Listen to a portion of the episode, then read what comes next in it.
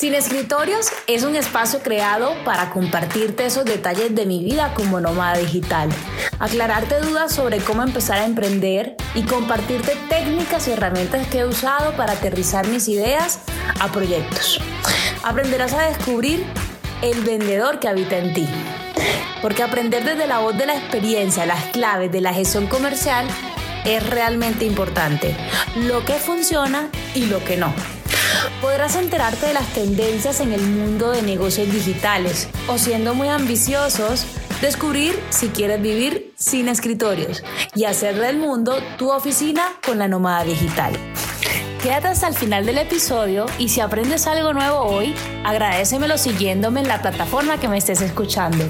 Y en redes sociales me puedes encontrar como arroba la nómada digital guion bajo y en Facebook como la nómada digital. Empezamos. Muy bien. Y es un placer que hoy estemos compartiendo acá nuevamente un espacio de aprendizaje, un espacio de compartir esas ganas de aprender, de emprender proyectos y sobre todo empezar a entender cómo funciona ese estilo de vida nómada. Y con la nómada digital, ayudarte a comprender una serie de cosas que cuando quieres emprender se te empiezan a disparar en el subconsciente. Desde mi experiencia, lo que me empezó a suceder hace dos, tres años es que me preguntaba mientras trabajaba de ciudad en ciudad, ¿para qué lo hacía? ¿Cuál era mi propósito haciendo esto? Yo que quería dejar de huella en el mundo. Esta generación millennial loca, revolucionaria, tiene un gen en su ADN de emprendimiento, de cambiar el mundo, de dejar el mundo mejor que como lo ha encontrado. Y en esa búsqueda eh, yo empecé a preguntarme, bueno, ¿cuál es mi contribución con mi ciudad, con la vida, con mi pueblo, con mi país?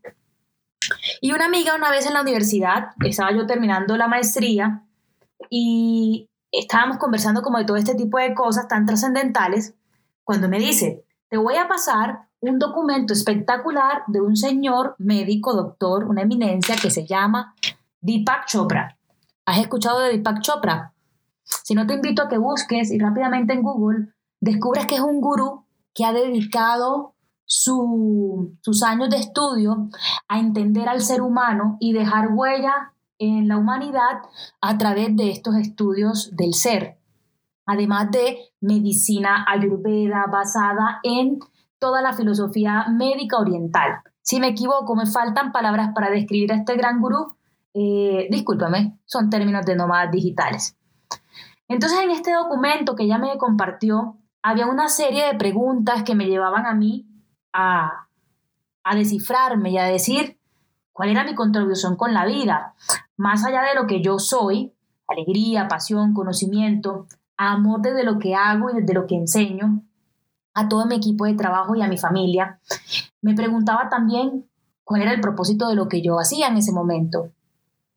Y me alcanzaba a responder una que otra cosa, pero todo redundaba en algo y era ganar dinero, tener reconocimiento, ganar experiencia laboral y resolver situaciones de las personas. Hasta ahí creo que la lección o el libreto de vida estaba bastante bien aprendido, pero creo que yo era más que lo que estaba viviendo en ese momento. Me preguntaba también cómo me sentía cuando tenía una experiencia cumbre, algo así como los colombianos me van a entender. Colombia pasó a cuartos de final en el Mundial cuando le ganó a Uruguay. Dios mío, eso era un momento cumbre. Hoy yo te invito a que evalúes y, te mires hacia adentro en estos tiempos que estamos eh, observándonos y replanteando esta transformación de vida, es importante que, que, sepas cuáles son tus experiencias cumbres, cómo te sientes como en ese momento que Colombia le ganó a Uruguay. También me pregunté quiénes eran mis héroes o las heroínas que, que tenía en mi historia, en la mitología, en la ficción o en la religión. Y, y mis héroes, desde la mitología hasta la religión, yo empecé como a analizarlos. Desde la mitología me encantaban Prometeo, Teseo, Aquiles, y todos tenían un factor en común, liberadores, independentistas, gente que llevaba la verdad, el fuego, la victoria, arriesgaba su vida em, por su pueblo. Ahora, históricamente, desde chiquita te cuento que en el colegio me tocó jugar o desempeñar el papel en una obra de teatro. Tenía yo quizás 7, 8 años y me tocaba hacer Policarpas a la barrieta, nada más y nada menos. Pero como yo no tenía ni idea de historia, esto es bien jocoso, yo llegué asustadísima donde mi papá y le pregunté, papi, papi, en el colegio me toca hacer una obra de teatro donde me toca ser de hombre. Es sobre la, el 20 de julio y la independencia de Colombia. Y mi papá me preguntó, Lili, ¿qué personaje te tocó?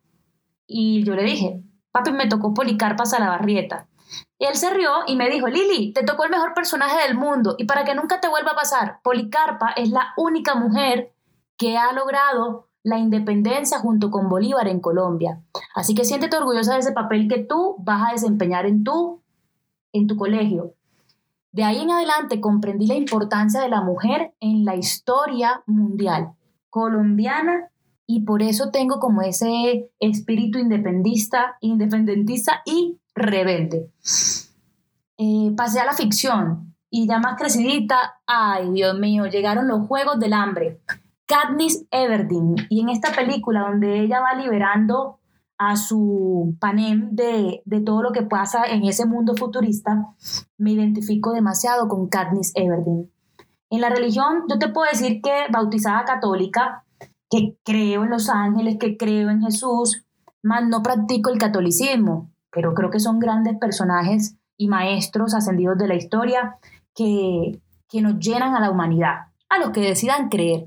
En lo que tú decías creer, si crees en Buda, la energía, las estrellas, el sol central, un ser supremo, eso está bien. Lo importante es que siempre creamos. Y creer me llevaba a la siguiente pregunta. ¿Cuáles eran esas cualidades que yo buscaba en un amigo? Y yo describía que, que mis amigos eran leales, inteligentes, enfocados, sociales, valientes, amorosos. A a cada palabra o adjetivo para describir a mis amigos, me estaba describiendo a mí. Y fue muy poderoso esto y me seguí preguntando y haciendo el ejercicio. ¿Cuáles son mis habilidades excepcionales? ¿Cuáles son las mejores cualidades que manifiesto en mis relaciones personales? Hasta ese momento todo, todo iba muy bien, fantástico. Cuando llegaron las segundas preguntas o la segunda fase de este cuestionario test. Y bueno, me entusiasmé y lo empecé a responder. Y era bien lindo porque era como una visión personal. Y decía, ¿quieres vivir en un mundo donde? Te pregunto, ¿te serviría crear en una hoja en ese momento y escribir en qué tipo de mundo te gustaría vivir? ¿Te sentirías inspirado al trabajar en una organización que, qué tipo de trabajo es el que te llena? la empresa, cuál es el que te llena, o si realmente, como yo, te llena trabajar al servicio del mundo como nómada. ¿Te sentirías orgulloso de liderar un equipo qué? ¿Cuál es tu equipo ideal, tu equipo de trabajo o tu equipo para sacar adelante tus proyectos? Un mundo transformado para ti sería cuál?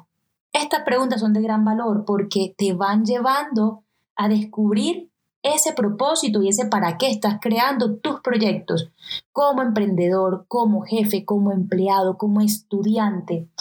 Porque no podemos seguir viviendo como ciegos y sordos ante las peticiones que el mundo tiene para nosotros. Y no hablo del mundo de la serie de personas que lo habita, sino de las cualidades que tiene el mundo.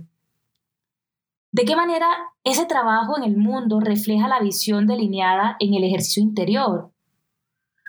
¿Qué necesitas tú, tu equipo o tu organización para acercarte a esos ideales, a tus ideales?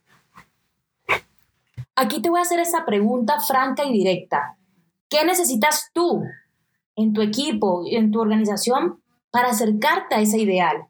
¿Qué puedes ofrecer a la organización? Porque nos encanta a los millennials y a muchas otras generaciones ser exigentes en nuestras peticiones. Pero ¿qué estamos dando nosotros? Pero bien exigentes que somos, ¿y qué estás dando tú? ¿Qué estás tú proponiendo a tu organización para hacer? La última pregunta de este test finalizaba diciendo, ¿qué puedo ofrecer al equipo y a la organización? Y aquí me anclé. y encontré mi propósito o las visiones y empecé a visualizar mi propósito en la vida. No fue algo de un solo día.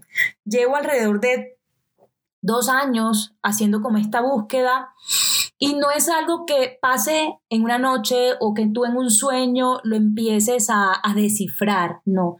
Es una introspección bastante profunda donde tú eh, empiezas a visualizarte con lo que quieres dejar acá en el mundo. Mi propósito hoy es enseñarte, compartir y ante todo, que como latinoamericanos crezcamos y compartamos juntos toda nuestra experiencia si hasta este momento he hablado bastante rápido y con mi acento particularmente costeño, eh, no alcanzas a tomar nota, te hago la invitación. Esto, ese test, lo he puesto en un artículo en mi sitio web www.lanomadadigital.com. Puedes visitarme, eh, te dejo en la descripción el link para que llegues a, a este artículo y puedas disfrutar de las preguntas que te compartí en este episodio. Estar antojado de más siempre es bueno. Este ha sido Sin Escritorios, con Lily Gulfo, la nómada digital. Te agradezco haber llegado hasta aquí y aún más valorar este episodio compartiéndolo con personas que como tú o como yo aprovechamos el tiempo aprendiendo y transformando nuestras vidas, de lo que nos toca hacer a lo que nos gusta hacer. Piensa en ese amigo que le inquieta su propósito de vida.